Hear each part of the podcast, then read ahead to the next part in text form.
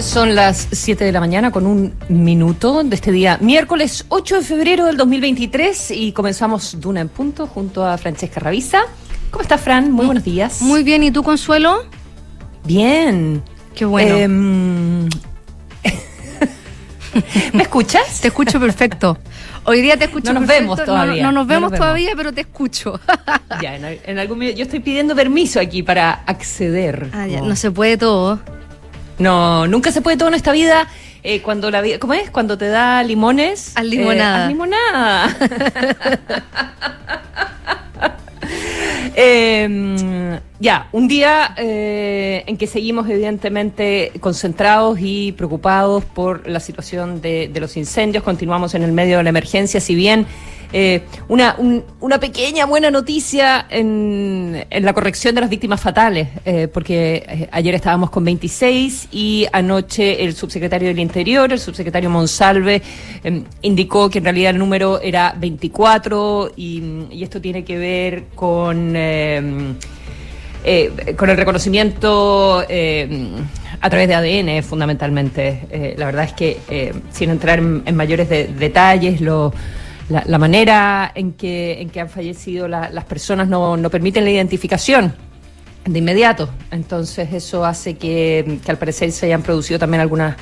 eh, algunos, algunos números, ¿verdad? Aumentados, también algunas denuncias de todas estas cifras las maneja la PDI, algunas denuncias de desapariciones que, mm, eh, que bueno, luego se, se corrigen, pero en lo concreto hay 24 personas entonces que han muerto desde el inicio de la semana pasada, de, mm, de ya el periodo más crítico de, de esta temporada de incendios, eh, lo que no significa que, que no puedan ocurrir otra, otras desgracias, pero creo que las personas también ya están mucho más advertidas, ¿verdad?, sobre Sí. cuál es la manera de, de operar eh, y, y de reaccionar inmediatamente cuando les llegan las, las alarmas para, para evacuar.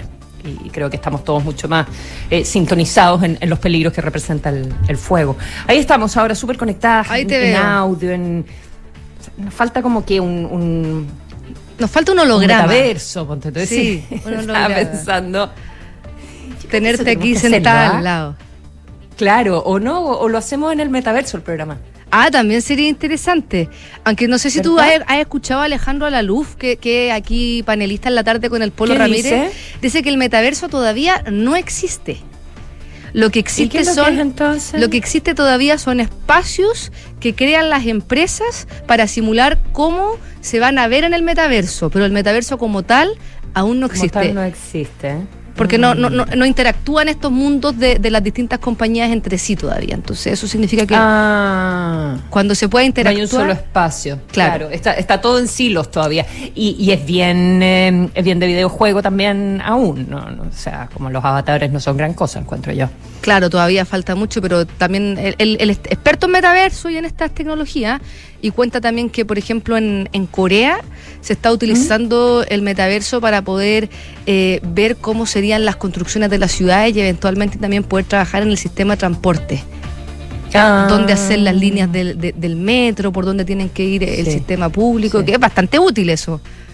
Sí, bueno, y también en todo el entrenamiento, eh, ¿verdad? Que eso es algo ya que, que se hace, también los arquitectos para hacer los diseños de, lo- de los edificios lo- eh, por dentro. Ya, bueno, pero no estamos diciendo. Eh, Em, a ver, ¿qué, mm, ¿qué tenemos hoy día en el programa? Vamos a estar, por supuesto, con los infiltrados. Paula Catena, periodista de La Tercera, con las cuentas posteriores que sacan los partidos luego de la inscripción de los candidatos el día lunes en la noche para, mm, para la- el Consejo Constitucional. Y Juan Pablo Iglesias, editor de opinión de La Tercera, eh, va a profundizar en Argentina y el comienzo de su intenso año electoral. ¿Qué tenemos en cuanto al informe del tiempo para hoy, mm, France- Francesca Roy? Mira, eh, en, en- en Valparaíso, donde nos pueden escuchar en el 104.1, se espera una máxima de 21 grados. La mañana va a estar cubierta y durante la tarde va a haber nubosidad parcial variando despejado. En Santiago van a seguir las altas temperaturas con una máxima de 33 grados y durante toda la jornada despejado. Y también hay una alerta de la dirección meteorológica donde hay mucho humo. La- eh, el humo debido a la, a la situación de los incendios está afectando bastante a la capital del país. En Concepción, la máxima va a ser de 25 grados. Durante la mañana va a estar despejado y durante la tarde va a estar variando a nubosidad parcial y va a haber viento de entre 25 y 40 kilómetros por hora en Valdivia, donde la situación está bastante complicada también con los incendios forestales, van a haber máximas de 29 grados, va a estar despejado durante toda la mañana y en la tarde va a haber nubosidad parcial. Y en Puerto Montt, donde la máxima va a ser eh, de 24 grados, estará nublado con niebla durante la mañana y luego durante la tarde habrá nubosidad parcial. Además, hay una alarma por evento extremo de altas temperaturas en las zonas de las regiones del Maule y el Ñuble, donde se esperan máximas de hasta 36 grados. Como te decía, hay alerta también en la región metropolitana debido a las temperaturas extremas mm. y hay un aviso eh, de altas temperaturas desde hoy día en la mañana hasta la noche de hoy día en la zona de Magallanes y Tierra del Fuego, principalmente en la Pampa Patagónica Sur, donde se esperan temperaturas de hasta 26 grados, 24 grados, pero que es muy, muy alto para la zona. Oye, premio Limón, ahora que mencionaste Magallanes, estaba leyendo em, esta gente, ojalá que la detengan, eh, que trató de quemar el árbol, el ciprés, que, usó eh, eh, el presidente Boric en la campaña. Sí, muy, muy mal. Eh, algunos vecinos se dieron cuenta, las personas salieron escapando, pero hubo que hubo que apagar el intento del fuego, qué sé yo, em, y eh, bomberos, eh, etcétera. Fue, fue chiquitito, digamos, no, el, el, árbol no sufrió mayores mayores problemas, pero es un árbol que además está, está delicado, hay un letrero ahora para que la gente por favor no se suba, etcétera, etcétera. Es un, es un espacio que se ha convertido en, un lugar como un poco de, de manifestaciones, a favor, en contra, le pegan, le ponen letreros, en fin, pero incendiarlo. No, además. Por favor. siempre no al lugar y menos ahora. No al lugar, menos ahora y siempre, ¿eh? Pero el contexto. Sí, eh, fueron los vecinos los que empezaron a apagar el, incendio y después llegó bombero. Todo mal. Pésimo. Todo mal, todo mal. Eh, ojalá que las cámaras de seguridad permitan identificar a, a, los chistosos de turno. Hay fotos, hay fotos y no se ve daño realmente al tronco. No se ve negro, pero, pero igual no, y se ve como, como con la espuma de, bomberos, en realidad, todo como blanco así, ¿verdad? Em, ya, vamos con los titulares cuando son las 7 de la mañana con 8 minutos. Declaran alerta preventiva por las altas temperaturas para esta jornada en Magallanes y Tierra del Fuego. El evento se presentará durante la tarde y noche de este miércoles con temperaturas que llegarán hasta los 26 grados fuera de lo común para esa zona austral. El Ten Tanker sufrió un desperfecto durante labores en los incendios forestales y estaría fuera de actividades hasta el sábado. El director de la CONAF, Cristian Little, y el subsecretario del Interior, Manuel Monsalve, informaron que la aeronave sufrió una fisura en una válvula. El gobierno ratificó la cifra de fallecidos a causa de los incendios y bajó de 26 a 24. En tanto, el número de detenidos aumentó a 17. Se registran hasta la noche del martes 309 incendios forestales en el país, de los cuales 174 están controlados y 82 en combate.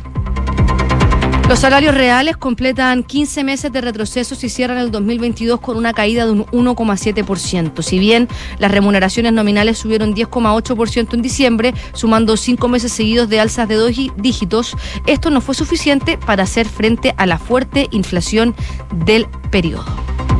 La Corte de Apelaciones de Valdivia acogió la petición de la Fiscalía para extraditar a Facundo Yones Guala. Además, la instancia judicial acogió la petición del Ministerio Público respecto a solicitar a la Cancillería que se pida a las autoridades judiciales de Argentina que ordenen la detención previa y luego la prisión preventiva del condenado.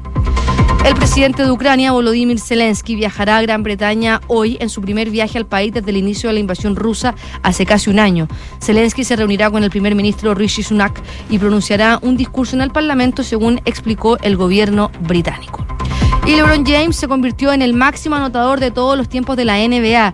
El alero de Los Ángeles Lakers sumó 38 puntos en el partido ante los Oklahoma City Thunder y pasó a Karim Abdul-Jabbar, que ostentaba una marca de 38.387 puntos. El ganador de cuatro anillos del campeón tardó 20 temporadas en alcanzar este récord.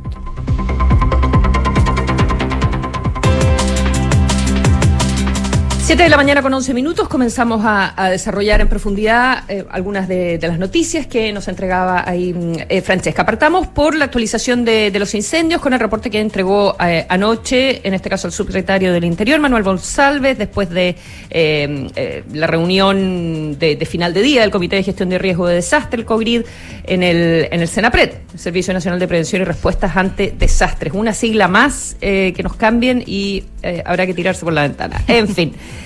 Senapred. Bueno, em, a ver, la situación es que em, tenemos todavía 82 incendios que están en combate. Em, ya los damnificados van en 5.500. La cifra de fallecidos, como explicábamos recién, afortunadamente bajó a 24 personas de 26 que se habían entregado. Siempre que se entregan en la mañana son cifras preliminares. Estas son eh, estadísticas que maneja, la, eh, cifras que maneja la, PDI y en el día de ayer eh, se corrigió a, la baja esta, esta cifra. Así que 24 personas que han fallecido durante los incendios. Entonces decíamos que hay 82 que continúan en combate. Es más o menos la cifra que hemos estado manejando todo el tiempo, entre 79, 81, 82 cada uno de los días. Así que no, mejora en ese sentido la, situación.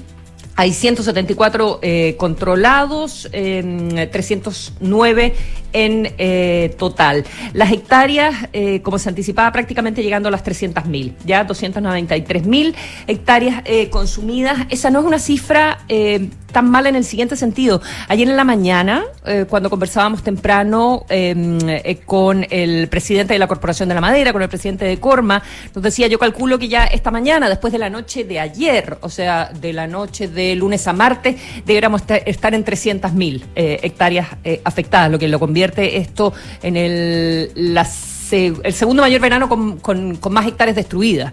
¿ya? Eh, sin embargo, todavía no llegamos a las 300.000 esta noche. ¿Ya? O sea, después de anoche, 24 horas después del cálculo que hacían en Corma. Así que eso es una, una noticia positiva en ese sentido, pero eh, llegando al borde de las 300.000, 293.000. Eh, eh, sigue siendo compleja la situación eh, también en términos de estos botones rojos, ¿verdad? Los sectores donde hay mm, mucho calor, eh, donde hay eh, poca humedad y donde hay eh, viento. De hecho, en el día de ayer se emitieron 36 mensajes de evacuación en diferentes zonas, sectores donde hay alerta roja porque están muy cerca también de poblados, ¿verdad? De, viviendas. Así que en el día de ayer 36 mensajes de evacuación.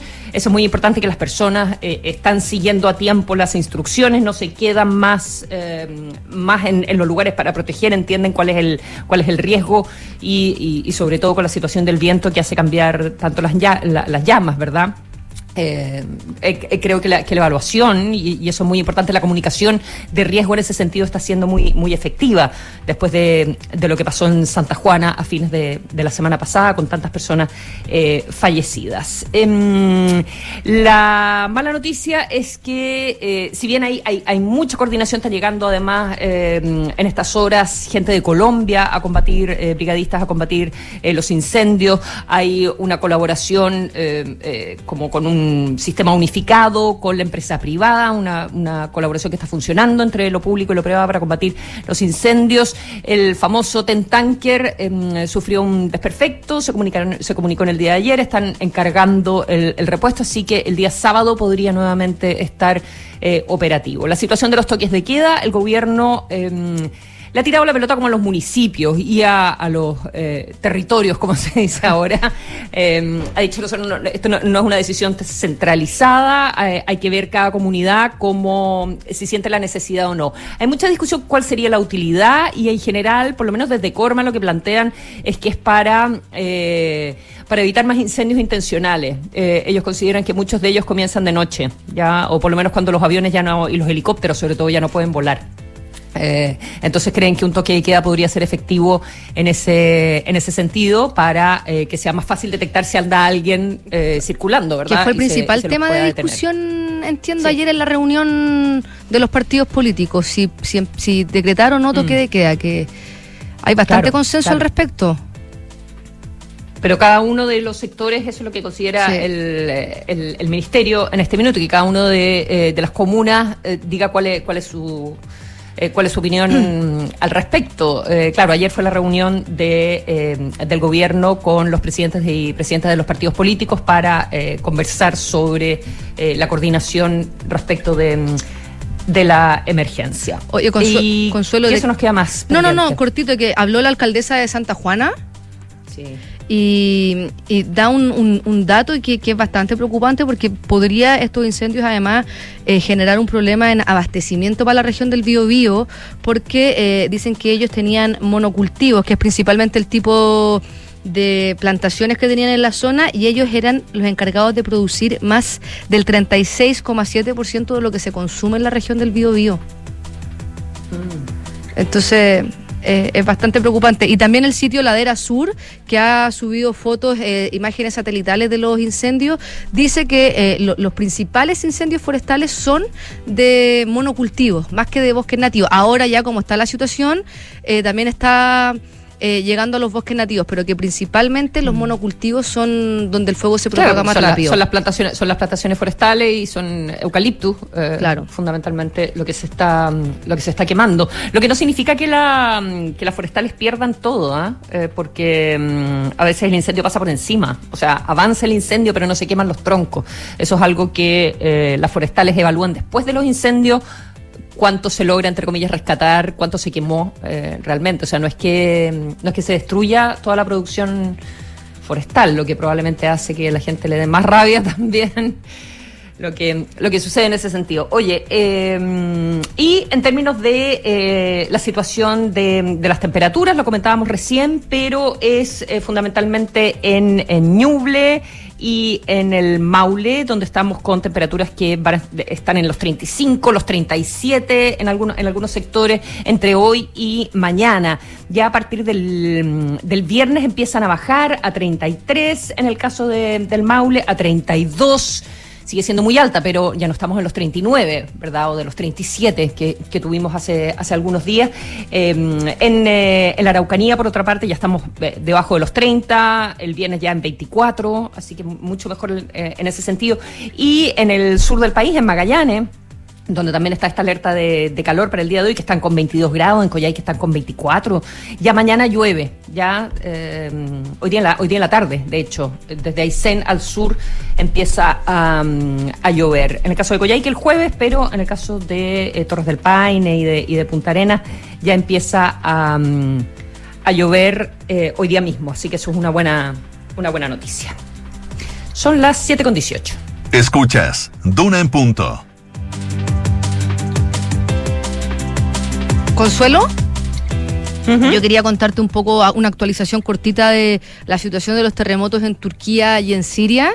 Ya van en más de 9.600 los muertos. Ayer eran 5.000 y ya se mm. está casi duplicando esta situación mientras siguen los rescates y, van contra reloj porque mientras más tiempo pasan las personas eh, bajo los escombros, más difícil es poder rescatarlos con vida. Y una de las cosas que está también siendo un tema es la ayuda humanitaria principalmente a Siria, porque Turquía ha recibido gran ayuda por parte de la Unión Europea, pero... Em, eh, Siria se está convirtiendo en un real dolor de cabeza tanto para Occidente como para, para distintas ONG porque eh, hay una disputa sobre quién recibe la ayuda humanitaria, si se hace a través del el régimen de Bashar al-Assad, eh, concentrado todo en Damasco, o si también se hace eh, en, la zona, en la zona norte, que es donde principalmente eh, se vio afectada la, Siria por el terremoto, y esta es una zona que está controlada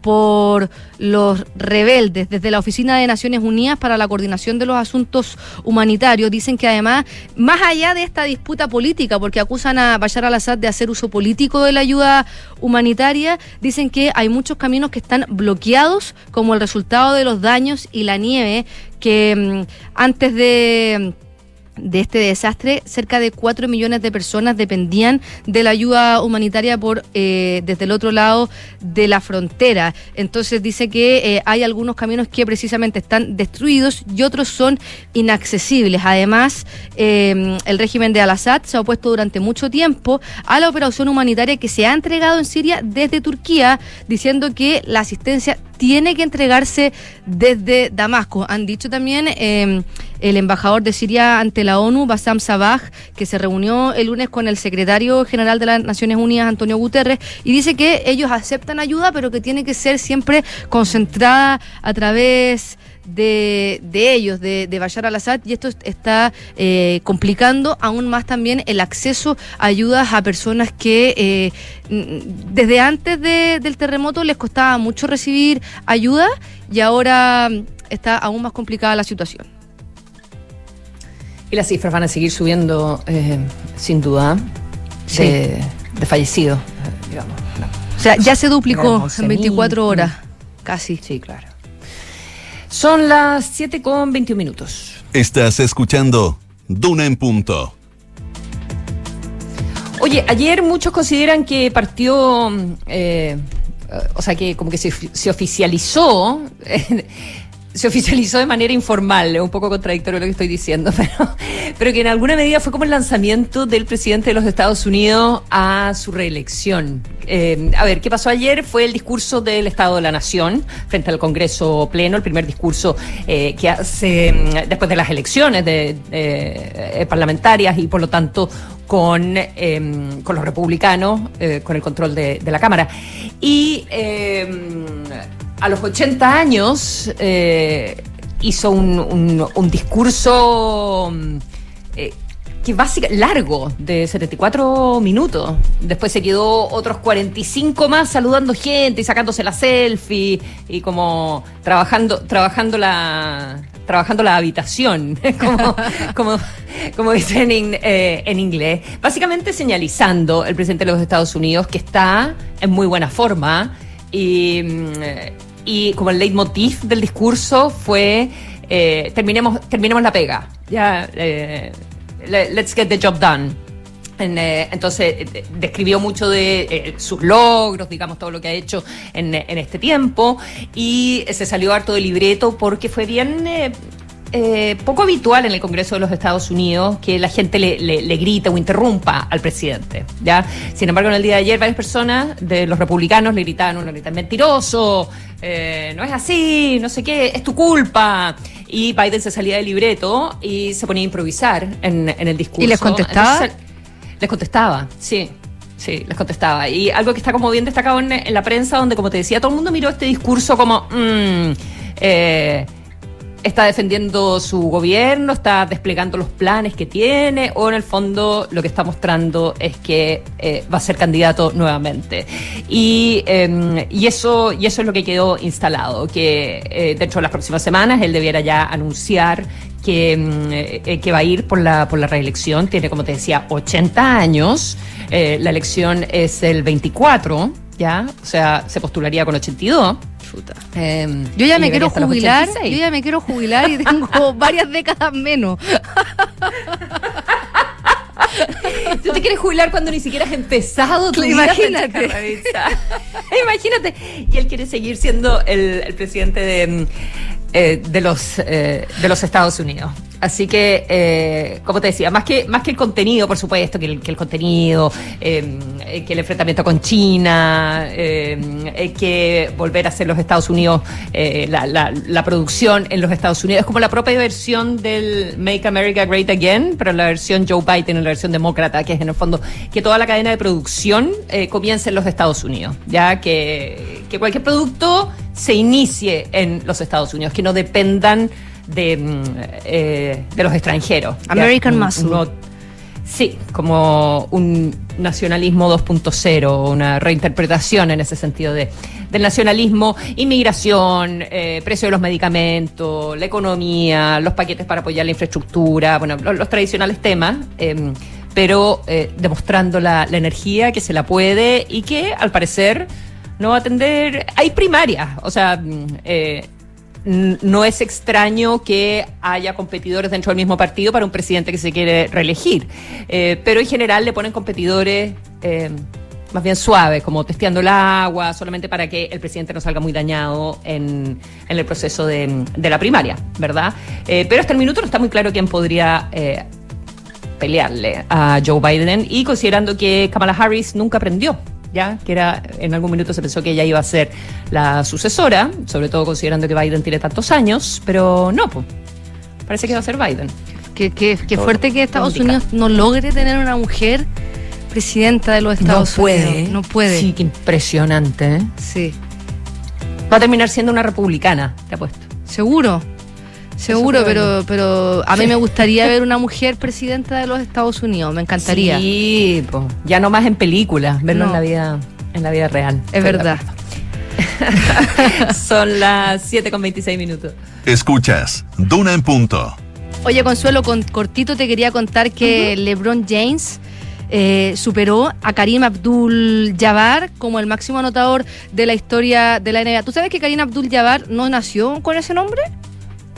El que, ¿Cómo el que ostentaba el récord se llamaba Ferdinand Lewis Alcindor y se convirtió al Islam tras, tras leer la autogra- autobiografía de Malcolm X y de hecho jugó dos temporadas con ese nombre y después fue conocido como, Como Karim Cat es como Cat Stevens. Sí, exactamente, exactamente igual. Y este, este récord que tenía Karim Abdul Jabbar lo tenía desde, desde que terminó su carrera, que fue la temporada del 89, y ahora recién el 2023, después de 23 temporadas, LeBron James logró superar este récord tras ayer ante los Oklahoma marcar 38 puntos y eh, superó los 38.387. Necesitaba 36 puntos para poder superarlo y ahora lleva 38.389. No sé nada de básquetbol. No, no, no es que cada punto sea una encestada, ¿verdad? No, cada- las Eh, encestadas Depende del tipo de encestada. que valen dos o tres.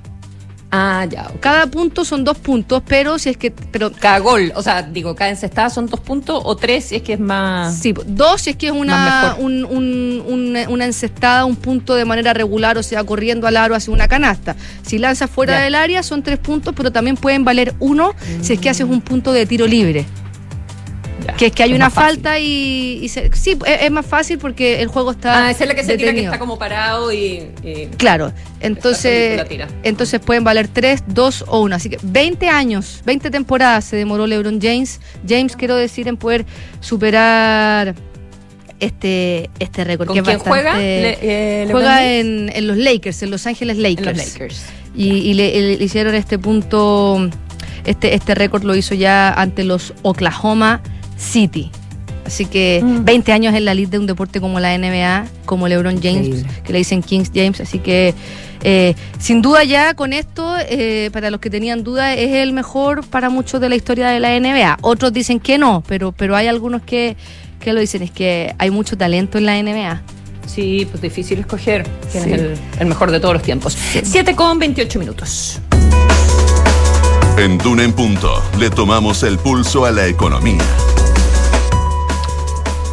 Los indicadores económicos de hoy día que los pueden encontrar en duna.cl revelan que la UEF está en los 35.314 pesos, el dólar bajó y está en los 796 pesos, el euro también bajó y está en los 856, el IPSA eh, se ubicó con 5.271 puntos y el cobre está en el 4,11 dólares por libra.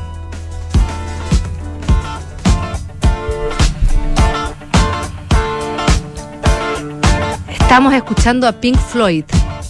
Another Brick in the Wall, porque Polly Sampson, la esposa de David Gilmour de Pink Floyd y letrista de los dos álbumes más recientes de la banda, se pronunció contra Roger Waters en Twitter y lo describió como un antisemita y un apologista de Putin. Lamentablemente, Waters, eres antisemita hasta tu núcleo podrido, escribió en Twitter. También un apologista de Putin y un mentiroso, ladrón, hipócrita, evasor de impuestos, sincronizador de labios, misógino, enfermo de envidia, megalómano. Basta de tonterías, dijo en respuesta a. No, no, no lo dejó bueno para nada. ¿Algo más? Esto lo dijo en respuesta al tuit de Samson. Waters publicó una declaración en su propio Twitter que decía Roger Waters está al tanto de los comentarios incendiarios y tremendamente inexactos que Polly Sampson hizo sobre él en Twitter, de los cuales él refuta por completo y actualmente está recibiendo consejos sobre su posición. Gilmore está de acuerdo, ¿eh? estaba leyendo aquí en Variety y dice, eh, todo esto Es verdad. Every word demonstrably true, dice.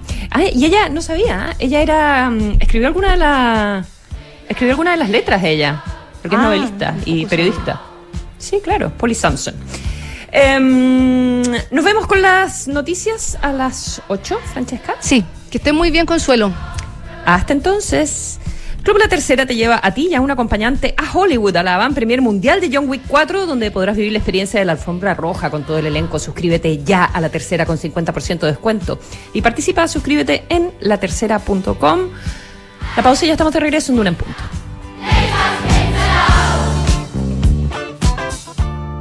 Este año transformé la gestión de mi compañía con Sapiens, el ERP de Fontana. Ahora conecto recursos humanos, ventas, inteligencia de negocios, financiamiento, integración a bancos, e-commerce, gestor documental, cobranzas y mucho más. Este año dale soluciones que no terminen a tu compañía con Sapiens, el ERP para medianas y grandes empresas de Defontana que conecta con todo. Gracias al único ecosistema digital de gestión empresarial. Contrátalo desde 10 UFs mensuales en defontana.com. En Scotia te damos un impulso para diversificar tus inversiones a un bajo riesgo. Hasta el 23 de marzo, nuevo fondo Scotia estructurado deuda nominal con una rentabilidad no garantizada de hasta 10,9% al término del fondo, sin monto mínimo de inversión y ventanas de liquidez trimestrales libres de comisión. Encuéntralo solo en Scotia. Informes de las características esenciales de la inversión en este fondo mutuo establecido sobre reglamento interno y scotiabankchile.cl. La rentabilidad o ganancia obtenida en el pasado por este fondo no se garantiza en el futuro. Los valores de las cuotas en fondos mutuos son variables. Este fondo no se encuentra garantizado y por su naturaleza estará afecto a condiciones de mercado y por tanto el aporte podría exponerse a pérdidas parciales o totales de capital. Infórmese sobre la garantía de los depósitos en su banco o en cmfchile.cl. Marca registrada de Bank of Nova Scotia utilizada licencia. ¿Qué tal? ¿Cómo están ustedes? Soy Polo Ramírez y los quiero invitar a que juntos, cada tarde, abramos las ventanas y dejemos entrar un poco de aire fresco, los temas que nos despiertan la imaginación, las noticias que nos sorprenden y las conversaciones que nos entusiasman de lunes a viernes a las 6 de la tarde, solo aquí, en Radio Duna. Hola, señora Patricia, ¿cómo está? Hola Francisco, ¿cómo le va? ¿Lo mismo de siempre? Sí, porfa, con dos de azúcar. Oiga, veo que me hizo caso. Sí. Qué bueno ver esta Ya era placa. hora de instalar una alarma en el negocio y me acordé que usted siempre me recomendó Verisur. Ahora va a estar más tranquilo, se lo aseguro. Es importante que el negocio quede bien protegido. Sobre todo ahora que voy a cerrar un par de días. Me voy de vacaciones. Conoce la alarma Cero Visión de Verisur, capaz de actuar antes que lleguen las fuerzas de seguridad. Calcula online en verisur.cl o llama al 600-385-0003. Activa Verisur, activa tu tranquilidad.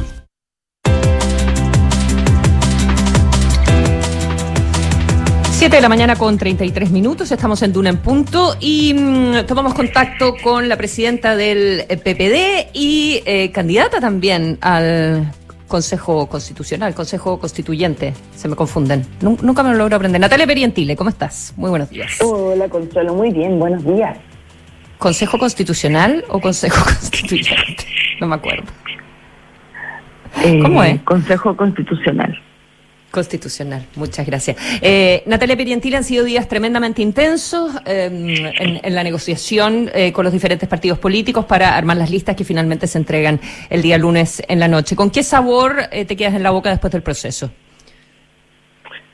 A ver, en el caso nuestro fue un proceso en que si bien eh, en algunos minutos tuvimos tensión, etcétera, fue un proceso bastante relajado, fraterno, eh, y los nervios son propios de correr contra el tiempo, pero no hubo disputa por un cupo porque eh, sube este, baja este otro, no, la verdad es que fue un proceso muy fraterno. Pero fue un proceso difícil y un proceso donde finalmente eh, los socialistas deciden no ir con ustedes en la lista. Y, y eso puede tener implicancias profundas eh, para el ordenamiento político del país y para el propio gobierno. Bueno, efectivamente a lo que yo me refería que había sido un proceso fraterno fue a la inscripción propiamente tal, de cuando estaban definidos quiénes Ajá. iban con quién. Pero efectivamente para nosotros fue, fue un golpe importante que el Partido Socialista declinara de ir con nosotros. Yo no tengo tan claro que esto reconfigure la escena política de aquí en adelante, pero sí creo que era importante, al menos para nosotros, reivindicar la existencia de la centroizquierda en este y en cualquier otro contienda electoral, porque sentíamos que al ir todos juntos aquello se invisibilizaba y peor aún, no solo se invisibilizaba una una, digamos, un sector o un planteamiento, sino que se invisibilizaba electoralmente la posibilidad de tener eh, una mirada, un planteamiento de centro izquierda dentro de lo que era esta elección de consejeros constitucionales. Y en ese sentido, ¿cuál es la diferencia, por ejemplo, para, mm, para un votante de la región metropolitana entre votar eh, por eh, la, la, lista de ustedes o eh, votar por la lista Unidos para Chile? Bueno, yo creo que Consuelo, esto no es palabra buena crianza. Yo creo que el adversario no está en los aliados, está al frente donde se van a encontrar mayores diferencias es allí. Pero no eludiendo su pregunta, yo creo que hay cosas que pudiesen tener matices y que vimos al, a la hora del ejercicio del aprobar y mejorar cuando hicimos el acuerdo para reformar algunas materias, eh, si es que se aprobaba el texto, donde teníamos matices, donde para nosotros no era motivo de titubeo ni el estado de excepción, ni la propiedad privada, ni una serie de otras materias que quizás desde el Frente Amplio se tienen que reflexionar más. Pero la verdad es que eh, estoy, estoy, digamos, planteándome desde ahí, porque en la campaña todavía no empieza y no tengo claro tampoco cuáles han sido sus reflexiones respecto de, esos temas. Mm. Eh, pero eh, eh, tú vas a ser candidata y mm, ¿cuál, cuál va a ser, por ejemplo, tu plataforma, cómo te vas a diferenciar eh, de eh, las, las otras personas y no solo no solo de la derecha, porque también desde el Frente Amplio y el Partido Socialista se van a querer diferenciar de la derecha. Bueno, la verdad yo creo que para hacer una campaña fraterna y en consistencia con lo que yo siempre le planteé al gobierno respecto de que el que fuéramos en dos listas iba a ampliar la base de apoyo del gobierno, es que la campaña se tiene que centrar en lo que nosotros somos y en lo que proyectamos, más que en lo que no somos o lo que nos diferenciamos del otro. Si tú me preguntas a mí, Consuelo, yo voy a ser enérgica respecto de plantear cuál es la arquitectura institucional que queremos, la modificación al sistema político, qué cosas de la coyuntura vemos y cómo la analizamos, más que tratar de hacer una diferenciación, porque yo creo que cuando tú relevas tu planteamiento, estás de por sí haciendo una diferenciación con el planteamiento del otro, sin entrar en dimes y diretes que en una campaña corta y además con un hastío ciudadano de la pelea no tiene ningún sentido.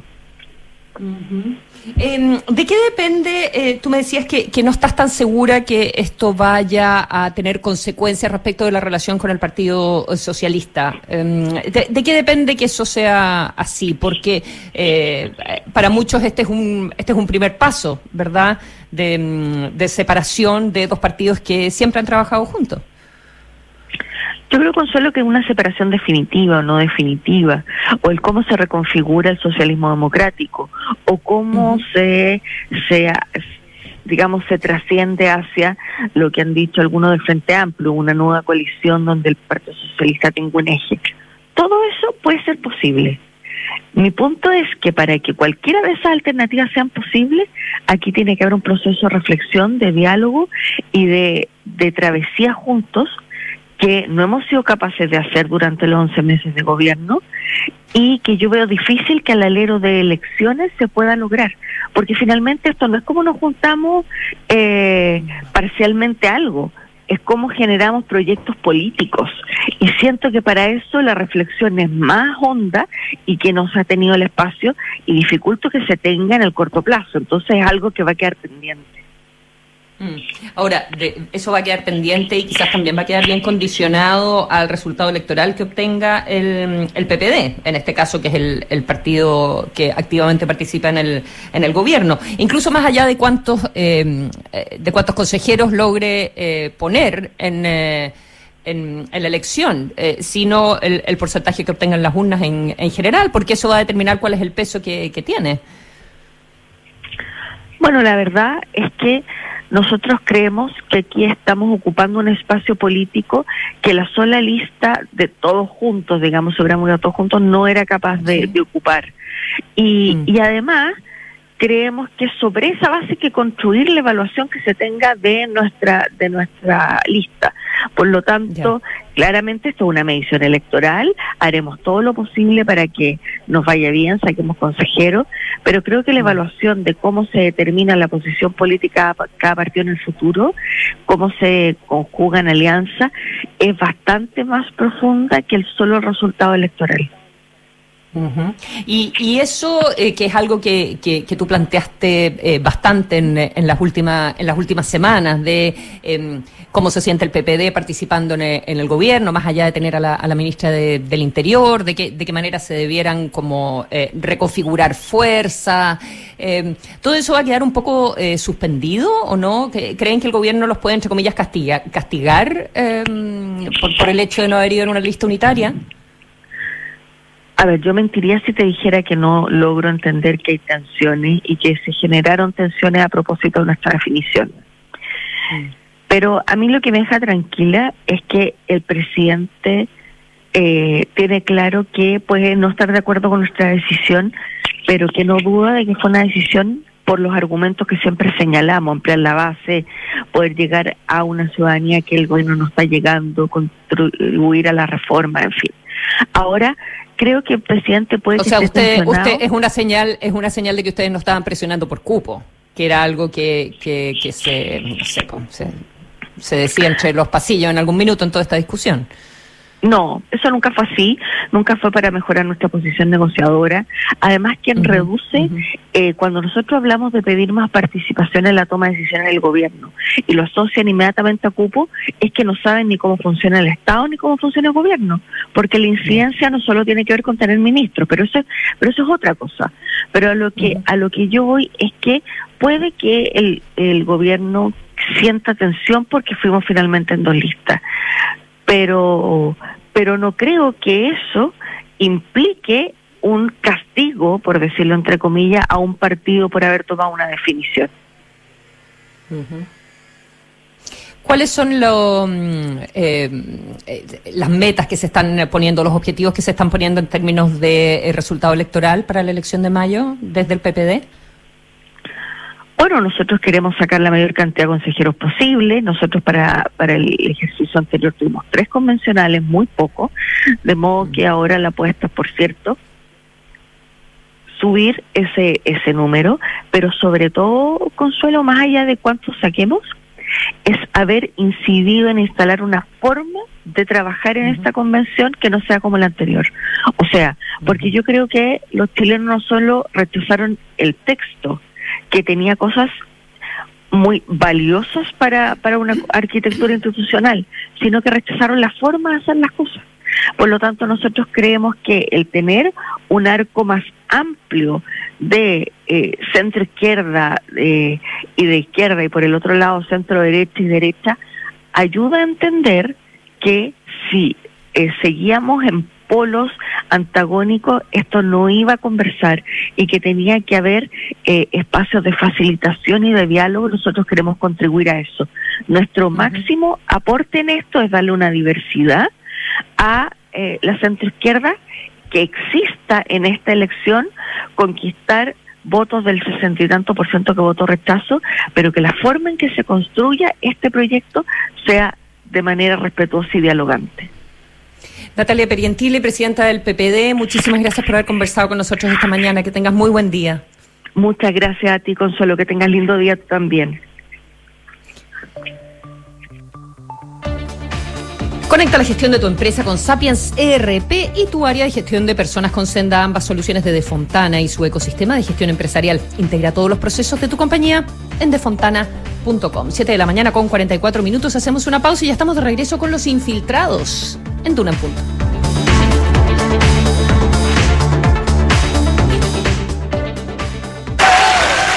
En Scotia te damos un impulso para diversificar tus inversiones a un bajo riesgo. Hasta el 23 de marzo, nuevo fondo Scotia estructurado deuda nominal con una rentabilidad no garantizada de hasta 10,9% al término del fondo, sin monto mínimo de inversión y ventanas de liquidez trimestrales libres de comisión. Encuéntralo solo en Scotia. Infórmese de las características esenciales de la inversión en este fondo mutuo establecido en su reglamento interno y.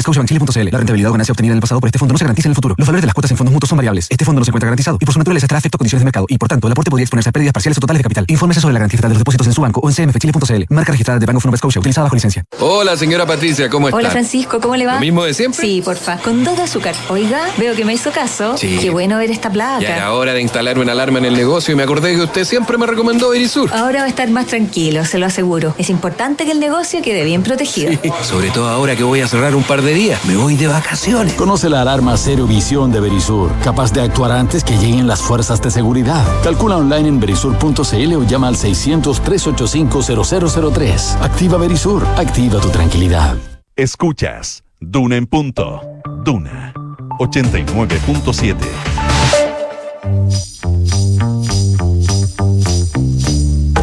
Son los infiltrados en Duna en punto.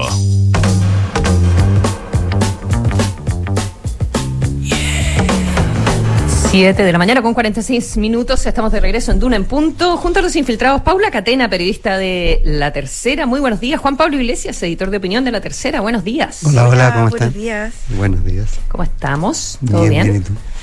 Bien, súper bien. Gracias. Sobreviviendo. Em, sobreviviendo. Sí, sobreviviendo.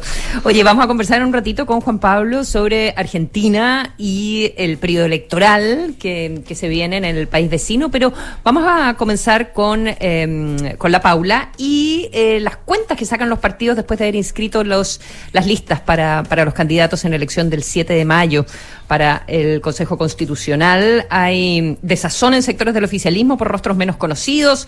¿Cuáles son las cuentas que sacan en Chile Vamos? ¿Cómo, cómo quedaron los, Claro, los ánimos? el día después de la inscripción de, de las listas, bueno, tradicionalmente es así un poco más de análisis y ver eh, finalmente qué candidatos les resultaron y quién y quién no eh, en esta nueva elección que eh, implica un desafío para los distintos partidos políticos y en ese contexto es cuando ya empiezan a sacar las cuentas y en el caso, bueno, de la derecha, de los partidos de la derecha finalmente no logran eh, ir unidos en un solo pacto, que es lo que veníamos conversando en los días previos. Eh, va el Partido Republicano por un lado y Chile Vamos por otro. En general las cuentas en Chile Vamos son eh, bastante positivas en la interna, salvo en Evópoli, que es el que más lamenta, y hay un sector que estaba bastante resentido porque de la lista completa, por ejemplo, eh, Renovación Nacional fue el que inscribió más candidatos, obtuvo más cupos para, obtuvo 32 de estos 72, de esos, si bien varios son independientes, lograron imponer más cartas en esta lista. Eh, le sigue la UDI con 30 candidatos y después ya mucho más abajo Evópolis solo con eh, 10 y de esos 10 solo dos son militantes y 8 son independientes, entonces había bastante desazón en ese partido, sobre todo en esta disidencia que tiene eh, Claro. la presidenta de esa colectividad, que es Gloria Hood, que desde que fue elegida eh, no ha sido fácil y ha tenido harto flanco interno en este partido que, bueno, Claro, no, no quedaron, no, que- no quedaron en, en muy buen pie la- las facciones del, del partido después de la elección interna que tuvieron. No, no quedaron en, en buen pie y tampoco gustó que eh, finalmente Gloria Hood eh, fuera, se, inscri- se inscribiera como candidata eh, para la región metropolitana, porque justamente uno de sus compromisos de, mm, de campaña interna, por así decirlo, era que iba a tener dedicación exclusiva eh, al partido. Entonces ahí quedaron bastante em, resentidos en ese, en ese partido, en Renovación Nacional bastante más felices, eh, las cuentas eran más alegres. Em, el partido liderado por el senador Francisco Chaguán y lo que sí em, existe, bueno, eh, cierto temor en Chile Vamos respecto de cuál va a ser el impacto que va a haber eh, esta dispersión, esta separación de las fuerzas de derecha y lo que va a implicar en la, en la dispersión de votos propiamente tal en términos de eh, cupos finalmente de escaños que que obtengan en el Consejo Constitucional, donde recordemos es que escogen a 50. Eh, este tiene que una composición además que es paritaria. Entonces hay que ver, eh, es una preocupación que tienen ahí. Lo que sí dicen que sus figuras creen que están mejores aspectadas porque tienen rostros que son más conocidos, no solo en la metropolitana, sino también en regiones, eh, versus el Partido Republicano, que creen que ellos van por una apuesta eh, más personal, por así decirlo, en el entendido que creen que van a ir a, a medirse cuál es la real fuerza que tiene el Partido Republicano, porque tienen figuras que son más bien desconocidas y salvo algunos nombres como... eh, el, el director de, de, de esta fundación que tiene el Partido Republicano, Sebastián Figueroa, Sebastián Figueroa, eh, que, pero más bien conocido para ellos, pero no figuras nacionales. Entonces creen que ahí tienen una ventaja en, en Chile Vamos. Y en el oficialismo, bueno, ahí las cuentas han sido un poco más amargas eh, por todo lo que significó eh, la previa de las negociaciones y las tratativas, todo este esfuerzo que hizo el presidente Gabriel Boric de que fueran en unidad, finalmente no se, no se logró esto y eh, ahí eh, creen que el impacto podría ser mayor, aunque hay en escenario de voto obligatorio, la- las cuentas y los análisis estudios internos que tienen son eh, diferentes, en el entendido de que algunos creen que ir en unidad efectivamente les iba a traer eh, mejores resultados electorales versus quienes creen que eh, mezclarse o ir con los partidos del socialismo democrático, que finalmente dos de ellos se van a competir con Apro Dignidad, hablo del Partido Liberal y el Partido Socialista, eh, podría generar ahí una confusión electoral y finalmente te- repercutir en ese sector más bien de centro izquierda. Pero bueno, esos son hasta ahora hipótesis porque hay que ver que finalmente qué es lo que ocurre en las urnas, que eh, nadie sabe con certeza de cuáles van a mm, van a ser los resultados, pero sí eh, en un sector del oficialismo también existe sobre todo de esta lista de Unidad para Chile, que es la, la lista que aprueba los partidos de mm, del socialismo democrático con, o sea, perdón, de Aprodignidad con el, el PS y, y el PL, eh, hay cierta desazón porque justamente tienen rostros que son menos conocidos versus la oposición, la de la lista de Chile Vamos, y también de figuras del propio, de, de la otra lista que... mm, que agrupa al PPD, a la ADC y los radicales, que también tienen rostros que son quizás eh, históricos, pero que tienen eh, ma- mayor nivel de conocimiento eh, nacional. Entonces ahí también hay una hay una inquietud respecto de cuánto les puede repercutir eso en términos eh, de, mm, de los escaños que van a obtener y bueno hay que ver también cómo se van recomponiendo eh, las relaciones y que esto en el oficialismo no se transforme Mm. en una disputa electoral entre dos coaliciones o dos fuerzas Sí. que eso es lo que quiere evitar a todas costa, a, a toda costa el gobierno o sea que compitan de alguna forma en buena ley y no terminen eh, que esto eh, no termine agudizando más las diferencias que existen al Pero- interior del oficialismo. Sí, claro, y además vamos a ver en, en marzo varias cosas más porque la- las listas de, de gobierno y en particular la, la de Aprodignidad con el Partido Socialista eh, van a estar más vinculadas a eh, los éxitos o dificultades que pueda tener eh, el gobierno en su gestión a partir de marzo. O sea, marzo y abril, eh, cómo le vaya al gobierno incide directamente en, en la campaña y eso es algo indudable, eh, ¿verdad? Bueno, eso- Y por otro lado, y lo, y lo otro que, que quería agregar es si, y le estaba preguntando recién a Natalia Piagentili, de mm, eh, qué va a pasar cuando haya cambios de gabinete o este anticipado cambio en seremías, en eh, cómo va a quedar ahí el, el PPD, qué decisión va a tomar el Ejecutivo eh, sobre... Claro, sí va a haber una vendetta, por así decirlo, sí va a haber por esta, vendetta. esta decisión de... un castigo un, o un raspacacho, no Claro, sé. sobre todo porque Mm. el PPD hay que recordar que fue el que se resistió y finalmente dice, no, nosotros queremos ir eh, solos sin aprodignidad en una lista distinta y esto pese al este llamado eh, de unidad que no es menor del del presidente Boric que puso su sí. capital político a disposición para eh, lograr una lista unitaria. No le resultó así que eh, yo creo que había bastante malestar también por eh, por eso y pero bueno ahora lo que se le ha pedido al Ujú. mandatario lo que decían ayer eh, partidos que dirigentes de, de los partidos del socialismo democrático es que que bueno que él contribuya a que esta coalición del socialismo democrático no se quiebre más allá de que esto ya significa una división en ese bloque pero dicen que eh, algunos hacen la excepción es solo para estos comicios de eh, consejeros constitucionales no así para los desafíos electorales futuros Para lo que venga. Hay que ver lo que pasa porque uno sabe cómo las cosas comienzan pero no saben cómo terminan así, Así que- es, y aquí estaremos para, para contarlo. Eh, sí, oye, eh, crucemos la cordillera, también elecciones súper importantes, elecciones este año, eh, ¿verdad, Juan Pablo Iglesias, en, en Argentina? Así es, y ahí sí que no saben cómo termina, porque eh, eh, probablemente son de las de las elecciones más inciertas del último tiempo en Argentina, comparables quizás con la del 2003, después de la crisis, digamos que fue una elección bastante eh, competitiva y bastante difícil de pronosticar, donde donde finalmente eh, Néstor Kirchner ganó sin ir a segunda vuelta, si, no sé si recuerdan o los que eh, recuerden, digamos, porque Menem no, no fue a segunda vuelta. Eh, pero bueno, estas elecciones van a ser igual de inciertas eh, y parte en la, en la Argentina, este, Argentina en modo electoral, parte ahora el, domingo con la, la primera estación que son las primarias de La Pampa para gobernador, porque este año se eligen gobernadores y se renueva parte del Congreso y evidentemente el premio gordo es la elección presidencial de octubre y de segunda vuelta a noviembre.